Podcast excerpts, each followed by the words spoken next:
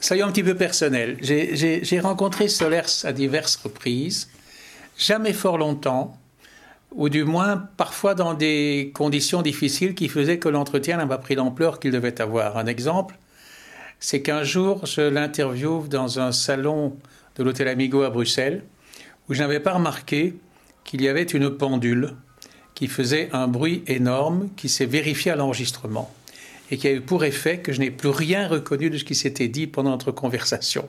Ce qui fait qu'il y a eu là un rapport, une, discussion qui n'a pas laissé de traces. Je me souviens d'une seule chose, c'est que à un moment donné, je lui dis, mais au fond, maintenant que vous êtes, euh, disons, un des piliers de la maison Gallimard, que, que vous y avez installé la revue L'Infini, qui a donc relayé tel quel, mais qu'il dirigeait aux éditions du Seuil, vous êtes un peu dans la position de Gide au moment où euh, il anime la nouvelle revue française.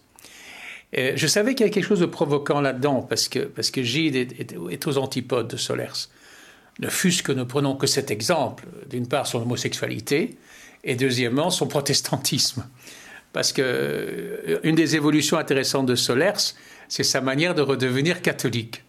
Et je sais que je me souviens très bien de son rire à la fois flatté et cynique qui avait accompagné cette, cette remarque. C'est pas si simple que cela d'interviewer Solers, parce que c'est un très brillant parleur.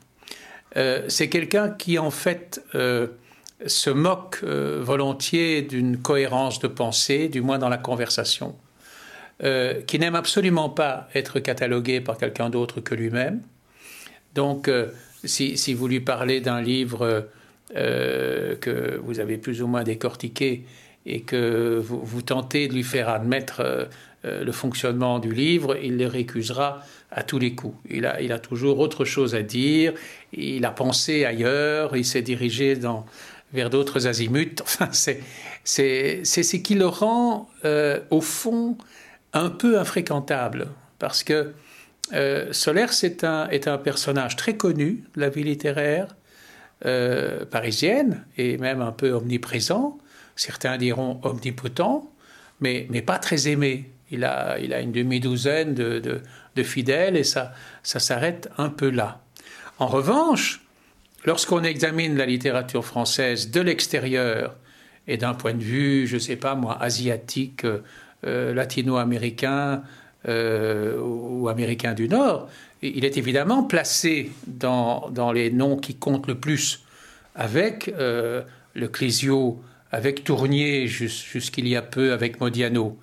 Mais là, on remarque que si on le compare à cela, Solers n'aura jamais le prix Nobel, que, que Solers a une œuvre tellement vaste et tellement dissemblable qu'elle est impossible à synthétiser comme celle de, Tournier, et puis qu'il n'a pas non plus cette petite musique à la Modiano qui fait que beaucoup de gens aiment Modiano, qui pour autant n'aiment pas tellement la littérature. C'est-à-dire que le lecteur de Modiano est un lecteur de Simon. Euh, ça s'arrête un peu là. On n'a jamais vu des, gens, disons, euh, apprécier Solers qui, qui, peuvent simplement se laisser entraîner par le plaisir d'une narration, par une ambiance romanesque, par le caractère de personnage. Euh, tout ça est, c'est vrai, extrêmement sophistiqué, mais en même temps d'une extraordinaire sincérité. En fait, Solers n'est sincère que quand il écrit. Et je crois que ça, c'est le propre de l'écrivain. Je pense que la, vérité de Solers, elle est constante, elle est permanente, mais elle change de sens. Euh, comme disait Salacrou, je suis toujours la ligne droite, mais je change parfois de ligne droite. Il a euh, une curiosité euh, de l'actualité aussi bien que de la philosophie. Il se permet de parler de tout alors qu'a priori il n'a pas, entre guillemets, l'autorité. Par exemple, les philosophes se moquent de nuit, alors qu'il a écrit des tonnes de pages sur Nietzsche. C'est traité par les professionnels comme du bavardage, alors que je pense que son attitude, et qui moi me fascine de plus en plus, c'est la, pensée artistique. C'est quelque chose qui est à la fois organisé, cohérent, articulé, et en même temps prêt à, tous les éclats à toutes les, toutes les éruptions, toutes, les, euh, toutes les improvisations, un peu comme un, comme un jazzman, et, euh, et qui ouvre donc des portes. Alors maintenant, il, a, il en est à son troisième ou quatrième, peut-être que le prochain sera cinquième, ouvrage fait sur le même modèle. C'est-à-dire, euh, c'est lui, une femme, c'est jamais la même, et tout à fait une autre d'ailleurs, et il est très souvent, très souvent à Venise, parce que Venise est son lieu de, prédilection depuis, depuis 40 ans, lieu qu'il partage d'ailleurs avec un des écrivains femmes dont il est le plus proche, qui est Dominique Rollin. Il a, il a passé d'innombrables semaines à Venise avec Dominique Rollin, dont rappelons en passant qu'elle est belge d'une part et qu'elle va avoir 100 ans dans 3 ans. Euh, et, euh, et il y a alors comme un ange tutélaire euh, qui vient habiter cette relation et qui est un personnage évidemment hors du commun. Alors il y a eu il y a quelques livres Nietzsche, il y a eu, Mozart, et, puis, et puis maintenant c'est Stendhal. C'est pas la première fois qu'il parle de Stendhal. Tout le porte à aimer Stendhal, évidemment.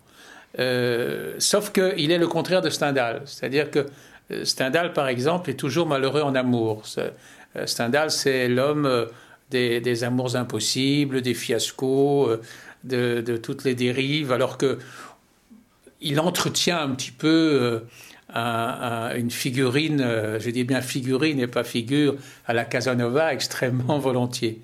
mais en même temps, moi, ce qui me paraît très important, c'est que c'est quelqu'un qui ne s'est dérobé devant aucune question limite et douloureuse euh, de la littérature depuis qu'il s'en occupe. Euh, par exemple, il est très fier d'avoir euh, convaincu Antoine Gallimard de publier Sade dans la Pléiade. Bon, je ne suis pas du tout un connaisseur de Sade et moi-même je ne suis pas à l'aise avec Sade, mais je dois reconnaître que le, travail qu'il a fait sur ce plan-là a ouvert une brèche, c'est-à-dire que Sade entre quand même de plein pied dans la littérature grâce à tout ce que Solers a fait sur lui. Même chose sur Céline. Or là, il n'y a pas de doute à avoir. Euh, Solers n'est pas à proprement parler un homme de droite. Euh, il a même aussi un peu ridiculisé pour son gauchisme euh, maoïste dans, les années de la révolution culturelle. On a pu lui reprocher le voyage qu'il a fait euh, avec notamment Roland Barthes euh, en Chine euh, à l'époque en question, où il était celui qui ne voulait rien voir ou qui n'avait rien vu. Mais tout cela tourne autour de, quelque chose de, noyau, d'un noyau qu'il faudrait qu'on explore, qui a été exploré d'ailleurs par, par, un, essayiste belge euh, qui a très bien travaillé sur Solers, euh, qui est Franz de Haas, qui a fait avec lui un livre d'entretien qui s'appelle Le rire de Rome, et qui, tourne autour de la, notion du bonheur, tout simplement. La notion du bonheur dans, sa complexité. Le bonheur, c'est aussi tout simplement une humeur, ce, qui expliquerait le rire. le bonheur, ça peut être l'utopie, euh, d'essayer de développer une société idéale et bien entendu de faire évidemment énormément de dégâts collatéraux sur le côté, ce qui est le propre de l'expérience euh, maoïste. Mais c'est un idéaliste en fait à sa manière. Or, curieusement, un des livres les plus euh, impressionnants qu'il ait écrit à mes yeux et que j'ai lu il y, a, y, a, plus de 30 ans s'appelle Sur le matérialisme. Et je me souviens qu'à l'époque, j'avais l'impression que sur le matérialisme m'apprenait plus sur euh, euh, le marxisme que le peu de choses euh, que je pouvais avoir lu sur la question. Tout devenait brusquement, brusquement clair. Mais ce qui est très beau chez Solers, c'est que l'intelligence et, la, la, volonté de, limpidité va de pair avec une exubérance, avec une joie, qui est, toujours présente. Et là, s'il fallait que quelqu'un entre dans l'œuvre de Solaire sans l'avoir lu, il y a deux manières de le faire, à mon sens. Il y en a une qui consisterait à lire son, son roman qui a eu le plus grand retentissement à l'époque, qui est Femme. Et qui, à mes yeux, est un des trois ou quatre plus importants romans français de la fin du XXe siècle, euh, dans lequel on peut en ranger euh, euh, même un livre d'ailleurs qui, qui étonnera, qui est Le diable en tête de Bernard-Henri Lévy, qui sont des livres qui, qui, marquent tellement leur époque et qui disent tellement leur époque. Et, par exemple, ce que, ce que Solers dénonce très bien, c'est une nouvelle forme de puritanisme qui passe par son contraire, par exemple. C'est un adversaire résolu de la pornographie, c'est un adversaire résolu du mercantilisme érotique, etc. Euh, tout ça est, très passionnant à, détailler dans, la subtilité de, son approche. Il y a cela, enfin, c'est un livre dans lequel il faut aussi un peu s'accrocher. Et puis alors, il y a ce livre délicieux qui est peut-être le plus beau, un des plus beaux de la série, c'est son dictionnaire amoureux de Venise. Et il en est lui-même étonné que ce soit son livre qui, marche le mieux. C'est parfaitement logique. Euh, c'est aussi utile qu'un guide de voyage, et puis c'est infiniment plus que ça. Et ce qu'il y a de, très euh, étrange, par exemple, dans, dans Trésor d'amour, c'est qu'à un moment donné, il, il confie qu'il a appris que Julien Gracq aimait son dictionnaire amoureux de Venise.